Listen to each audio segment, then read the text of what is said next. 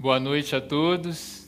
Que alegria estarmos hoje celebrando mais um culto. Como é bom estarmos na presença do Senhor, adorando, exaltando, reconhecendo quem Ele é e também aprendendo sobre o que Ele espera de nós, sobre a forma que Ele deseja se relacionar conosco e nos usar.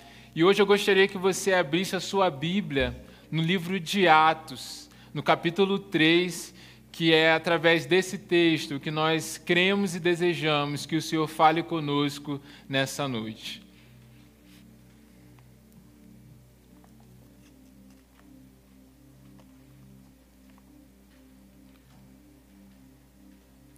O tema que nós vamos estar falando hoje é a agenda de Deus.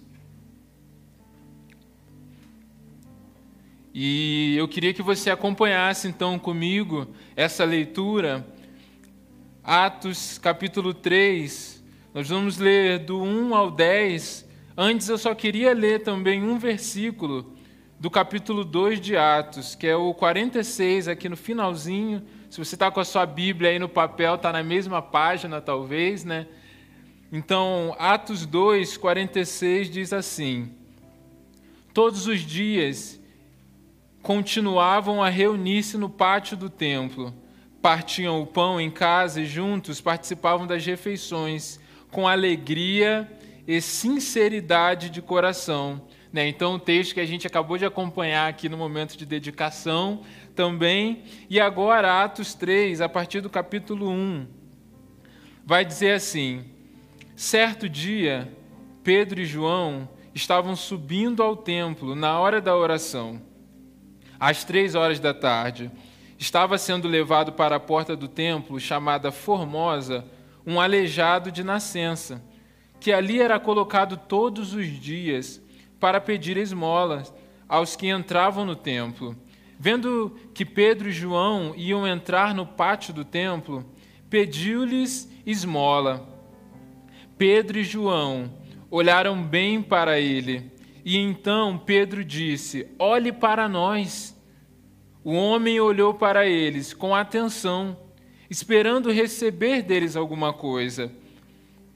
Disse Pedro: Disse Pedro: Não tenho prata nem ouro, mas o que tenho, isto lhes dou, lhe dou. Em nome de Jesus Cristo, o Nazareno, ande segurando pela mão direita, ajudou a se levantar-se, e imediatamente os pés e os tornozelos do homem ficaram firmes, e de um salto pôs-se em pé e começou a andar.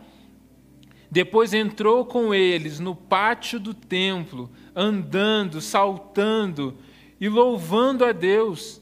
Quando todo o povo o viu andando e louvando a Deus, reconheceu que era ele o mesmo homem que costumava mendigar sentado à porta do templo, chamada Formosa. Todos ficaram perplexos e muito admirados com o que lhe tinha acontecido.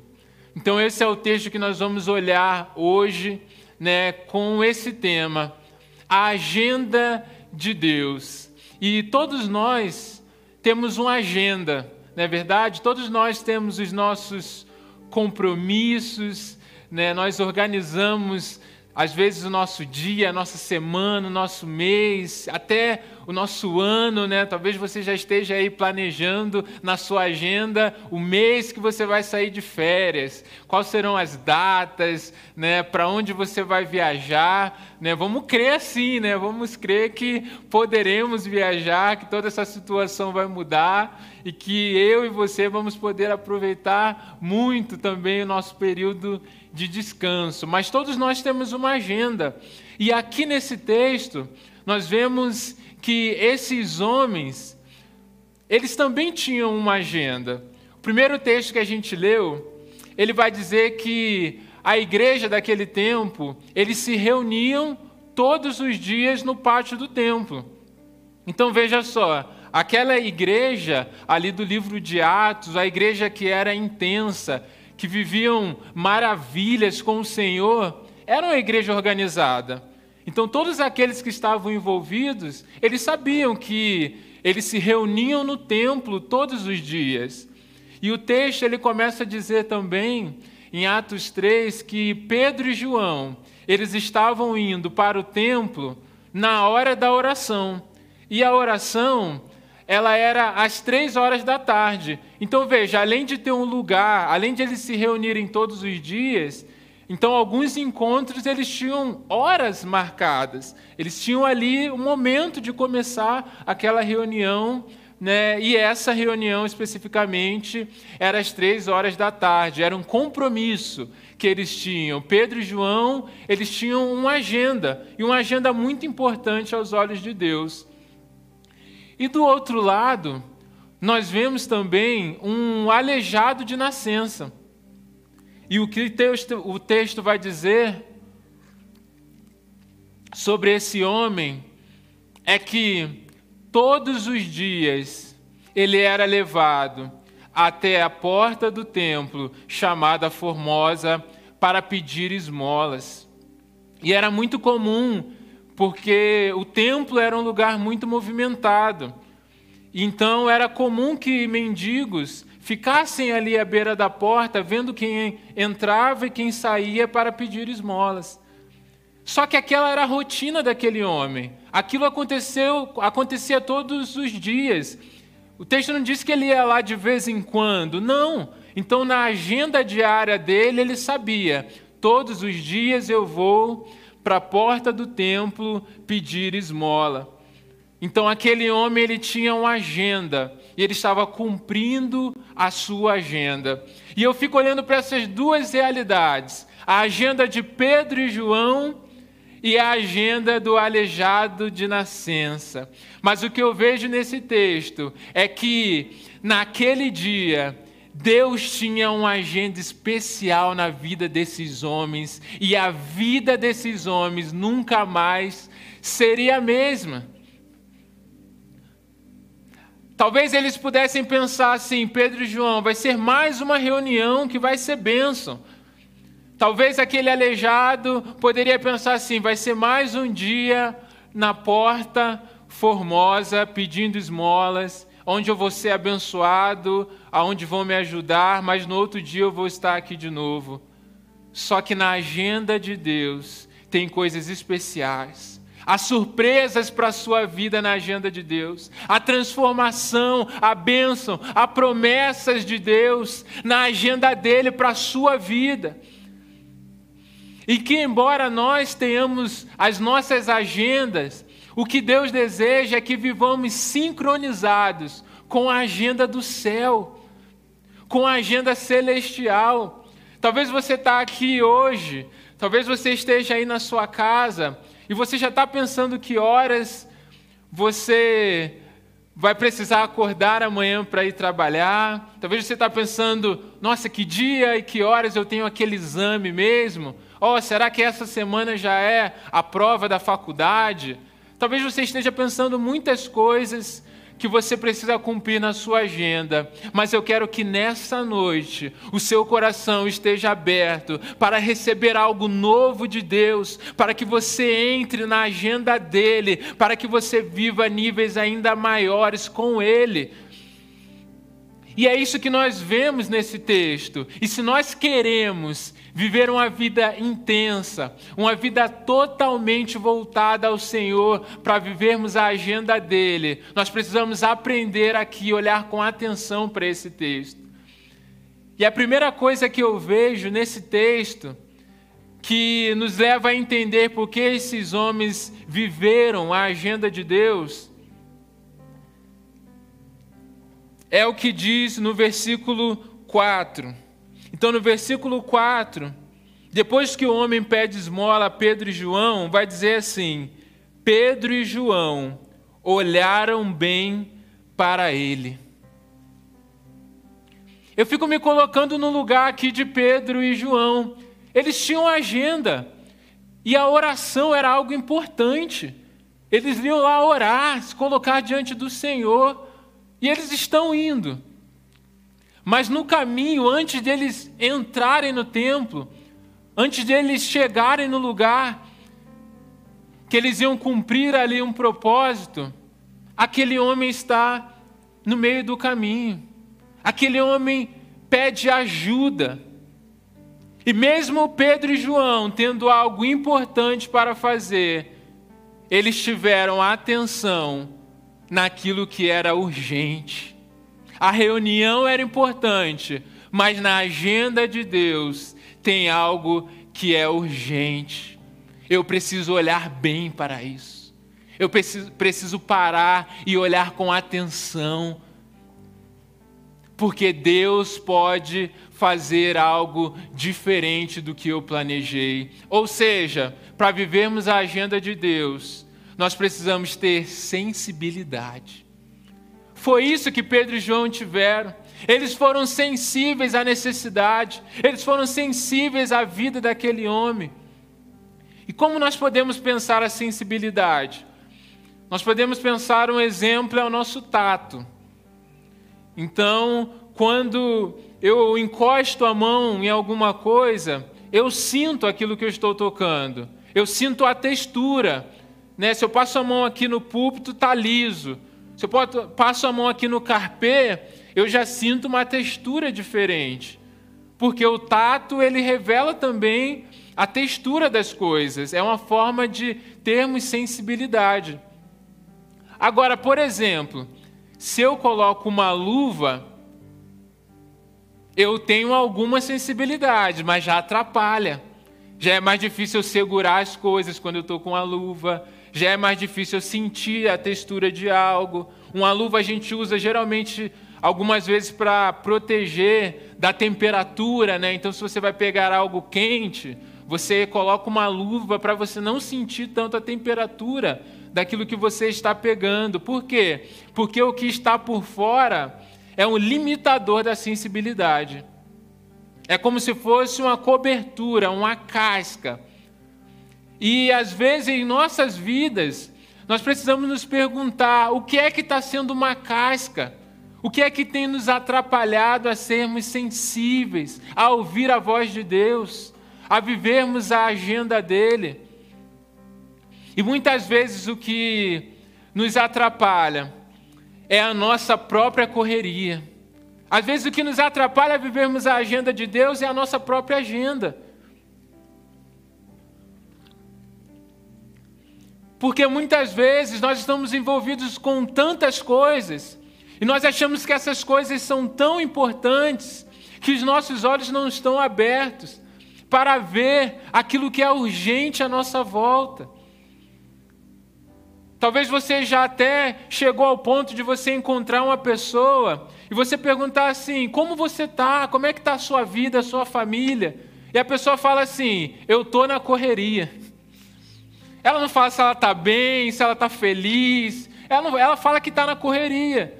Porque essa palavra ficou tão forte para nós hoje que nós usamos para definir o nosso estado, as nossas emoções, se estamos bem ou mal, a partir da nossa agenda.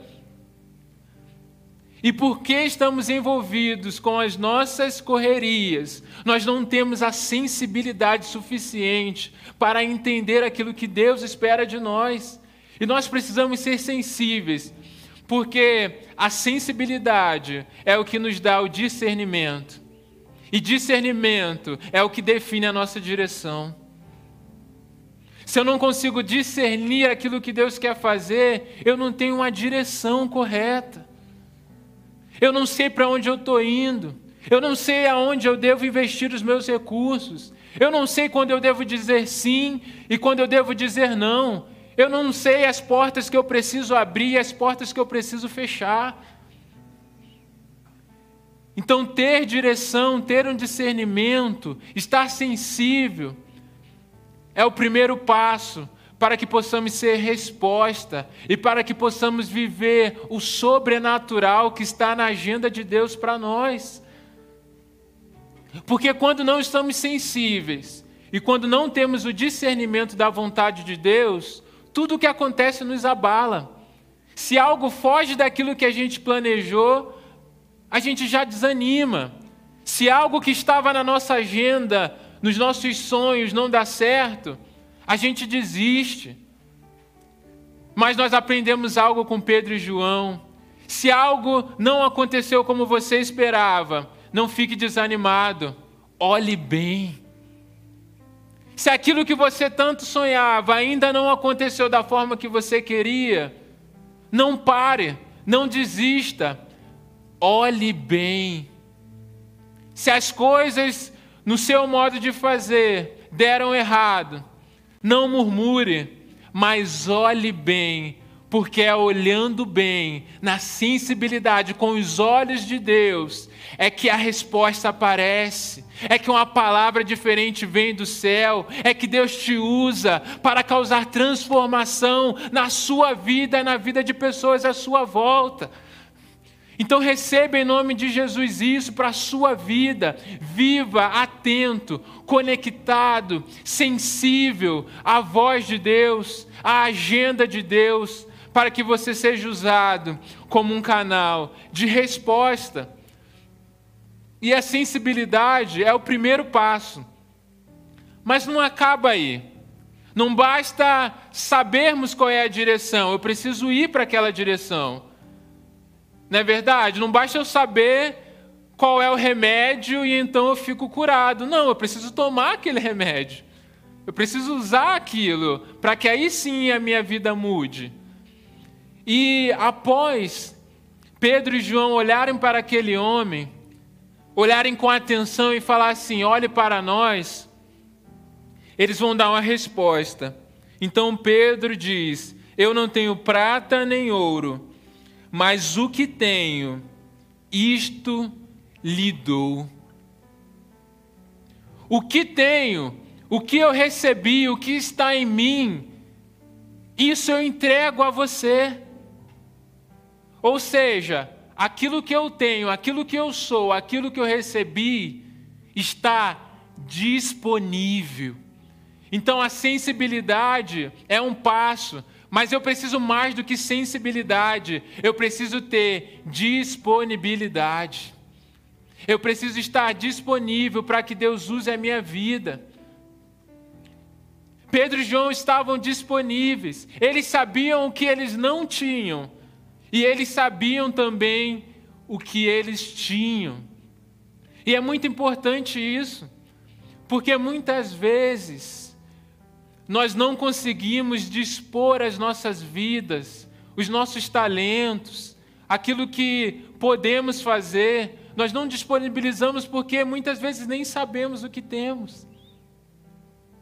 Porque muitas vezes não valorizamos o potencial de Deus através das nossas vidas.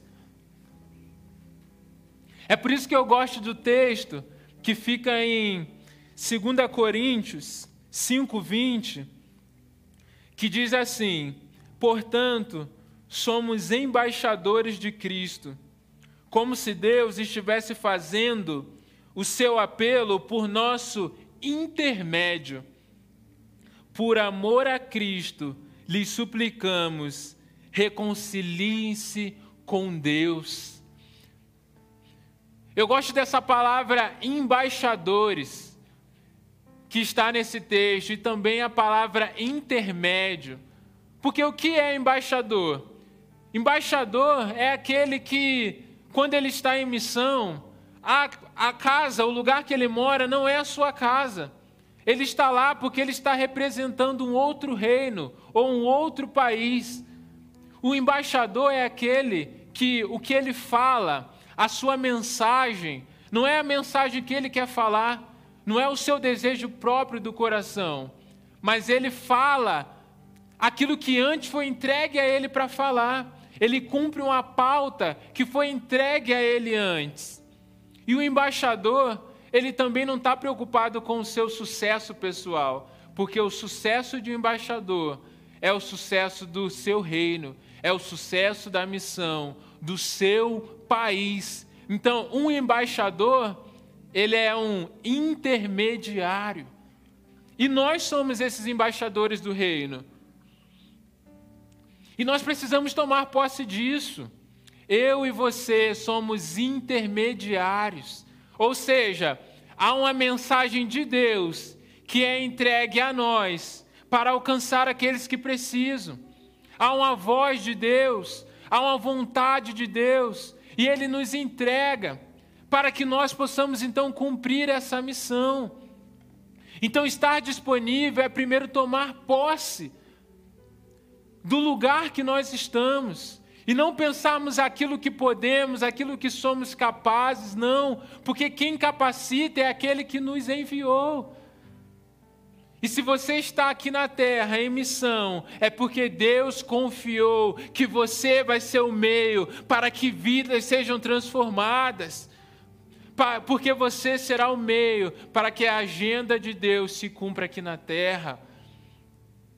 Mas a glória não é para nós, a glória é para Jesus. É por isso que nós cantamos, né? É tudo sobre você, dizendo que é tudo para Jesus. É tudo para Jesus porque Jesus é o centro do evangelho. Só há um caminho pelo qual podemos ser salvos. E Jesus diz: "Eu sou o caminho". Porque o Evangelho é o poder de Deus e Jesus prometeu: eu vou, mas esperem, para que o poder do Espírito Santo desça sobre vocês e serão minhas testemunhas. É tudo sobre Jesus, porque o Evangelho é boa notícia, e a boa notícia é: Jesus morreu, mas ao terceiro dia ele ressuscitou, para que tenhamos vida. Aleluia! é tudo para Jesus, porque dele, por ele, para ele são todas as coisas. Essa verdade é muito importante, mas é tudo sobre Jesus, não quer dizer que é sem você. É tudo sobre Jesus, porque Ele é a origem e Ele é o destino, Ele é a garantia que a nossa missão vai dar certo. Mas é conosco, porque ele decidiu nos usar como um canal, como um instrumento dele. Então, que você receba em nome de Jesus essa palavra e que nós possamos parar de olhar para aquilo que não temos. Eu não sei fazer isso, mas eu não tenho esse dom. Ah, mas eu não não me preparei dessa forma. Ah, mas eu não nasci desse jeito. Ei, se você está aqui na terra em missão, é porque tudo que Deus colocou em você pode ser usado para ser relevante na agenda dele. Pare de olhar para aquilo que você não tem, mas disponibilize aquilo que você sabe que Deus já colocou sobre a sua vida. E se precisar de coisas novas ainda, Ele vai acrescentar, Ele vai derramar uma unção sobre você. Então, Pedro e João, eles são sensíveis, eles são disponíveis. E olha só que interessante. Então Pedro vai dizer: Eu não tenho prata nem ouro, isto lhes dou, em nome de Jesus, o Nazareno ande. Ele dá uma palavra de fé. E ele mostra que ele não estava confiando na sua própria força, mas na força de Jesus. Mas ele não para por aí. O texto vai dizer: segurando pela mão direita, ajudou a levantar-se, e imediatamente os pés e os tornozelos do homem ficaram firmes.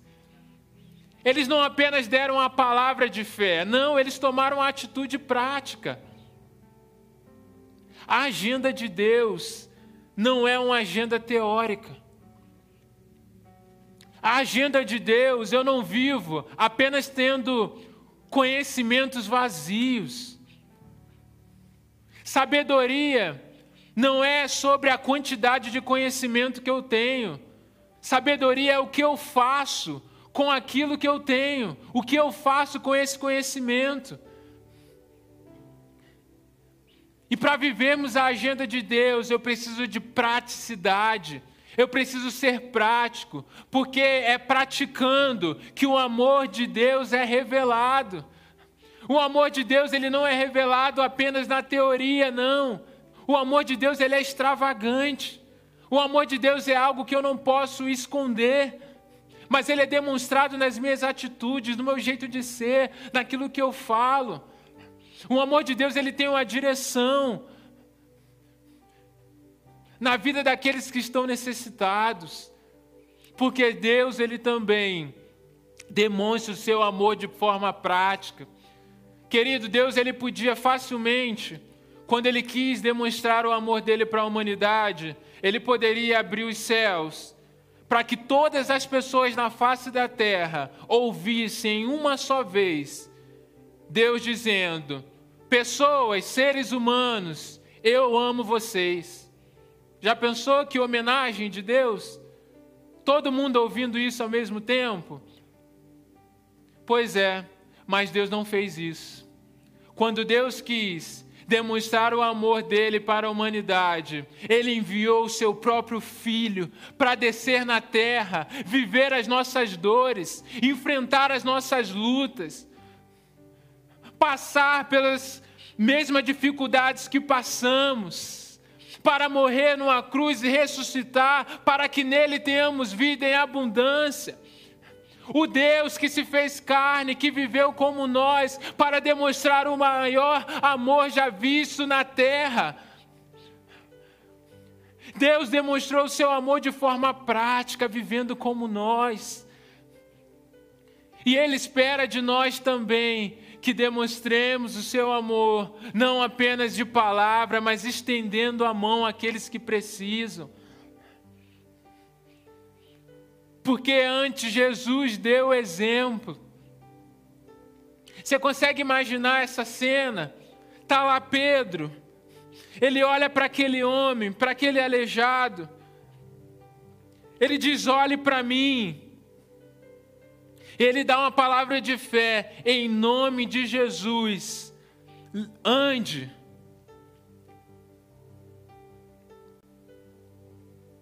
Aquele homem nunca tinha andado. Aquele homem era um aleijado de nascença. Até pessoas que já andaram alguma vez na vida, quando sofrem algum acidente e perdem, às vezes, a coordenação, a força das pernas, quando precisam voltar a andar, é um processo. Precisa reaprender a andar. Aquele homem nunca na vida tinha andado. Talvez uma coisa é você ouvir uma palavra de fé. Outra coisa é você ter fé para de fato acreditar e falar assim: eu vou sair andando agora. Só que Pedro ele já tinha aprendido isso. Pedro já tinha aprendido que muitas vezes a fé é pequena. Sabe por quê? Certa vez Jesus ele está ele manda que seus discípulos vão na frente dele e eles estão no barco. E daqui a pouco Jesus ele aparece andando sobre as águas. E Pedro está ali no barco junto com outros discípulos e eles olham e eles pensam assim: é um fantasma. Não é possível. Como alguém pode andar sobre as águas assim? Só que Jesus aparece e fala: não tenham medo. Só que Pedro, ele estava no barco e Pedro sabia que sozinho ele não poderia andar sobre as águas. Mas Pedro diz assim: Mestre, Jesus, se é você mesmo, me chame. Fala para eu ir até você que eu vou. Os pés de Pedro não eram suficientes para andar sobre as águas. Mas Jesus diz: Vem. E em nome de Jesus ele foi. E ele começa a andar sobre as águas. Só que chega um tempo aonde vem os ventos. E Pedro ele começa a olhar para aquela situação. E Pedro começa a afundar. A fé de Pedro não era suficiente para que ele pudesse andar sobre as águas. Só que quando ele começa a afundar, tem um Deus de amor na frente dele que não deixa que ele se afogue, que não deixa que ele caia. Tem um Deus de amor que estende a mão para ele. Jesus estende a mão e fala: Homem de pequena fé, por que duvidastes? Vem cá. E ele volta para o barco de braços dados com Jesus. Você está entendendo isso? Pedro sabia que quando a fé falha, quando a fé é pequena, o amor estende a mão e levanta. Porque o amor de Deus não falha. E é isso que Deus espera de nós: uma igreja que estenda a mão, uma igreja que demonstre um amor intenso, um amor praticado, um amor que constrange pessoas, um amor irresistível. Isso que Deus espera de nós, e Pedro vai lá, assim como Jesus fez com ele um dia. Ele estende a mão para aquele homem, levanta, e os dois começam a pular, a vibrar, e eles entram no pátio do templo louvando ao Senhor. E as pessoas que estavam em volta, quando viram aquele homem lá, as pessoas ficam encantadas. As pessoas olham e falam assim: Ué, mas não era aquele? Aquele homem que todo dia ficava lá na porta do templo pedindo esmola, não é esse que está aí agora? E eles começam a pregar o evangelho ali naquele lugar. E naquele dia o número de, de pessoas que criam em Jesus chegou a 5 mil do que eles contaram. Algo novo aconteceu, algo diferente aconteceu naquele dia. Porque Pedro e João eles foram sensíveis, eles foram disponíveis e eles foram práticos em viver a agenda de Deus. Aquilo que poderia ser mais uma reunião se transformou num lugar evangelístico, onde muitas pessoas se converteram, e aquele homem, que era conhecido como aleijado na porta do templo, algo se cumpre na vida dele. E não é apenas a cura, mas algo profético se cumpre na vida daquele homem. Sabe por quê? Porque o texto mostra duas vezes o nome daquela porta, que era a Porta Formosa. Sabe por que aquela porta era a Porta Formosa? Porque era uma porta bonita uma porta muito bem ornamentada. E por isso colocaram esse nome naquela porta. Formosura tem a ver com beleza, com perfeição. E a gente vê o contraste de uma porta formosa e um homem imperfeito, um homem incapaz, um homem vivendo uma vida que não tinha formosura, um homem que olhava para os seus pés e não via beleza em não poder andar, mas no momento que aquele homem entra no pátio do templo e que ele se torna uma testemunha do poder e do evangelho, e pessoas passam a se converter através do testemunho daquele homem, uma profecia se cumpre na vida dele. E essa profecia está em Isaías 52, versículo 7, que vai dizer assim: Quão formosos são sobre os montes os pés dos que anunciam as boas novas, e faz ouvir a paz do que anunciam bem, e faz ouvir a salvação do que diz em Sião: O teu Deus reina. O homem que não tinha uma vida formosa passa a viver numa condição de formosura, porque ele se torna um evangelista, uma testemunha de que Deus é rei de que o Espírito Santo age e de que vidas podem ser transformadas. Um homem que tinha pés imperfeitos passa a olhar para os seus pés e falar: há formosura nos meus pés, porque agora eu sou um anunciante do Evangelho. Que coisa maravilhosa! Talvez você esteja olhando para a sua vida hoje e você esteja pensando que existem áreas que não há formosura áreas que estão tristes, há um vazio no seu coração, talvez você esteja cansado.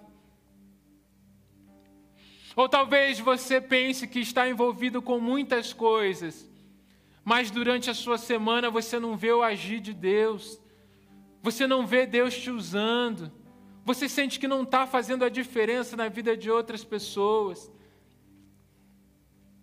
E eu me lembro que uma vez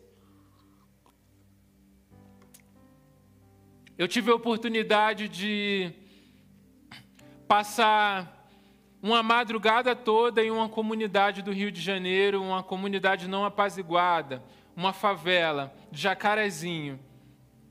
E nós ficamos lá a madrugada toda falando de Jesus para as pessoas. Nós tínhamos um projeto onde nós tínhamos uma van. E a gente parava essa van na, na descida do morro e as pessoas que se convertiam durante toda a caminhada que a gente passava ali naquela favela, elas podiam andar com a gente, sair daquela vida e elas entravam na van com a gente, elas eram levadas para uma casa de recuperação. Então a gente pregava o evangelho, a pessoa se converteu, ela podia largar tudo na hora e mudar de vida. E eu me lembro que durante. A gente passou em vários lugares dentro da favela, mas a gente chegou num lugar um pouco específico dessa favela. A gente chegou no lugar onde tinham algumas barricadas, não podiam passar carro ali, né? Tinha aqueles que são aqueles blocos de concreto que não passa carro, e haviam homens fortemente armados naquele lugar. Então nós estávamos com um grupo também da igreja, o pessoal começou a andar mais devagar, por causa do muitos ficaram com medo dos rapazes, né, que estavam lá com metralhadoras e todos com a cara muito fechada. E a gente na esquina, as pessoas começaram a, a fazer um círculo, dar uma volta, para não passar perto dos rapazes. E eu estava com um folheto na mão. E um, um dos líderes daquela igreja, eles falaram assim: olha, esses rapazes, vamos passar com cuidado, porque eles são os chefes do tráfico aqui do Jacarezinho. Mas algo ardeu no meu coração. É como se Deus estivesse falando comigo assim: você pode fazer algo. E no meu coração, ali com o folheto na mão e com medo também, eu pensei assim: eu vou lá e vou entregar o folheto. Sabe aquela coisa que a gente fala assim? Vou lançar a semente e aí, que Deus fizer depois é com ele, mas eu vou deixar pelo menos um folheto. E eu fui andando. E eu cheguei, o rapaz estava atrás de uma mesa cheio de drogas, dinheiro, armas, e eu estava com um folheto. Quando eu cheguei perto da mesa, numa distância que eu poderia estender a mão para dar o folheto para aquele rapaz, eu senti como se fosse uma voz dizendo assim: vai lá do lado dele e dá um abraço. E eu fiquei pensando, será? Mas naquele momento eu decidi seguir aquela voz. E eu dei então a volta na mesa, cheguei do lado daquele rapaz e falei assim: Eu posso te dar um abraço? Aquele menino ele se desconcertou. Aquele menino ficou constrangido. O semblante dele mudou na hora que eu pedi um abraço. Ele na hora tirou as armas que ele estava ele me deu um abraço apertado, ele ficou alguns segundos me apertando. E aquele jovem sentou na mesa de frente para mim, esperando o que eu ia falar para ele.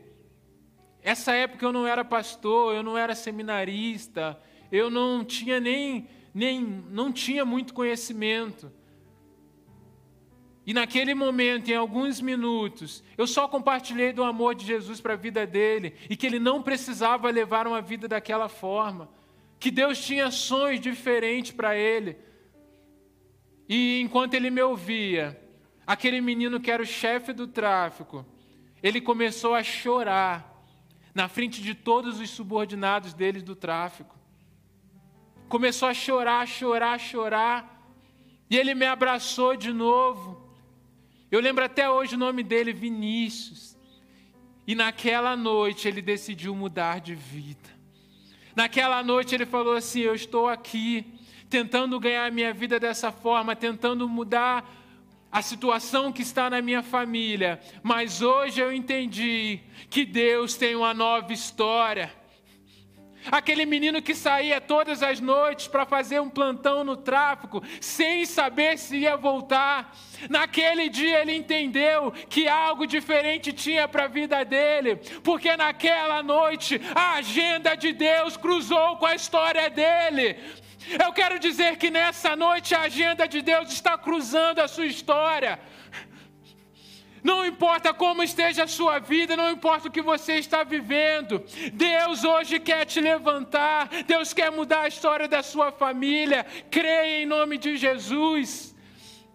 E nós vamos orar nesse tempo por isso. Se você está vivendo a sua vida, áreas que você está falando não há beleza, você se sente cansado, parece que todo dia é a mesma coisa, as coisas não mudam. Hoje Deus quer te levantar. Se você deseja mudar a sua agenda, a agenda da sua casa, a agenda dos seus sonhos, a agenda do seu casamento, e sincronizar a sua vida com a agenda de Deus, se decida com Ele nessa noite. Você pode escrever aqui no chat.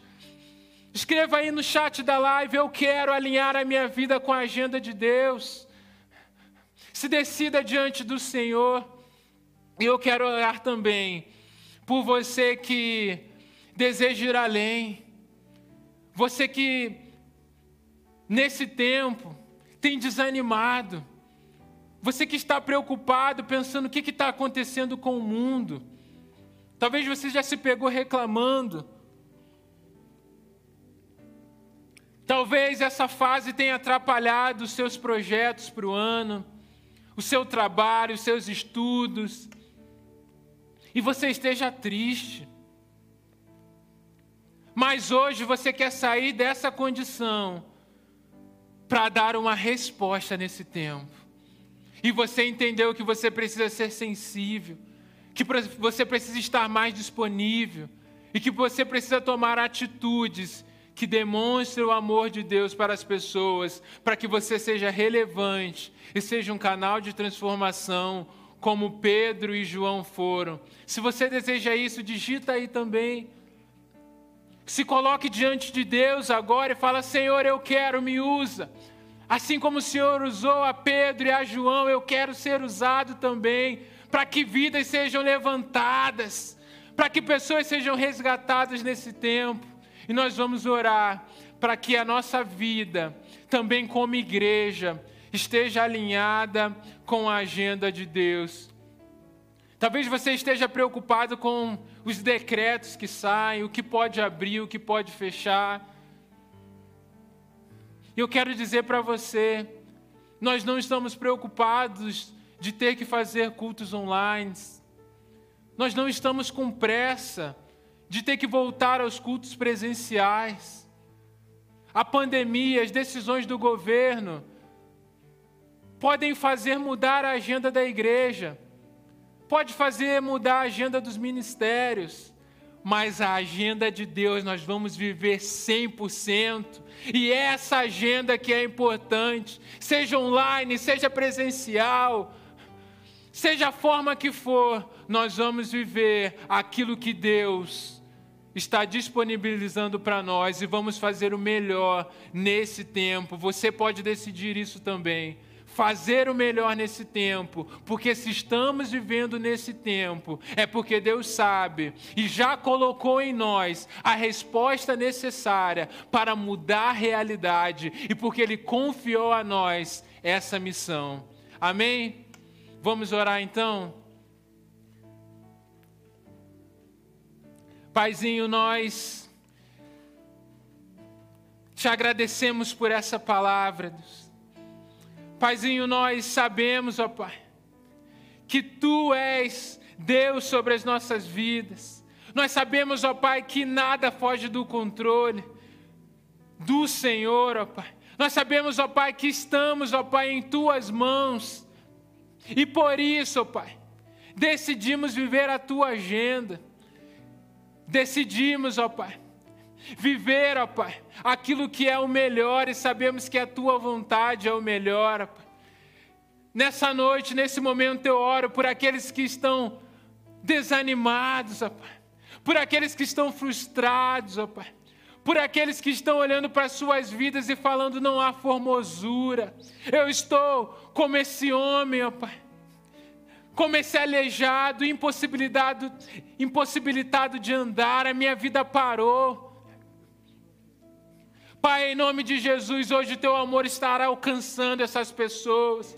Hoje o Senhor está conectando elas, ó Pai, com a tua vontade, porque Jesus é a resposta. Jesus é aquele que preenche todo o vazio do coração. Jesus é aquele que abre portas e as portas abertas por Jesus ninguém pode fechar.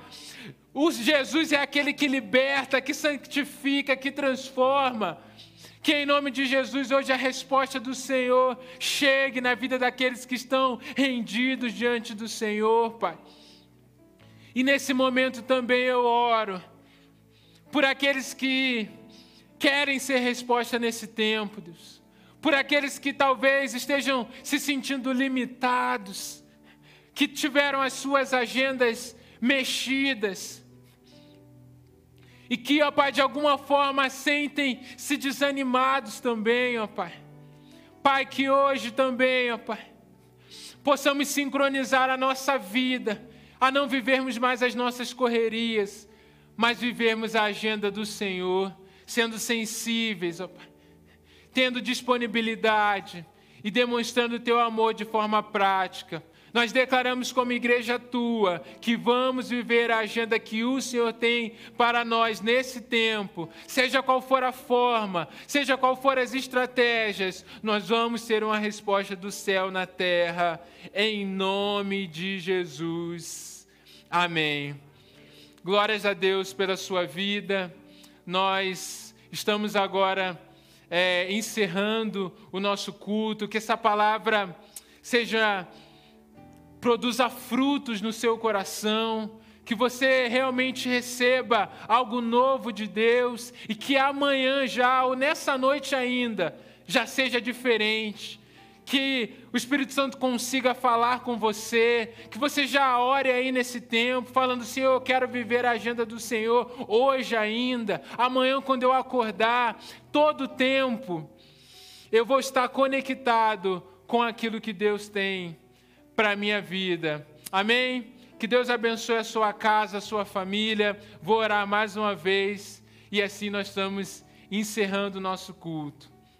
Que o amor de Deus Pai, que a graça salvadora de Jesus Cristo, que as consolações do Espírito Santo seja sobre toda a igreja de Cristo espalhada na face da terra, em nome de Jesus. Amém. Que Deus abençoe a sua vida. Vá em paz, em nome de Jesus.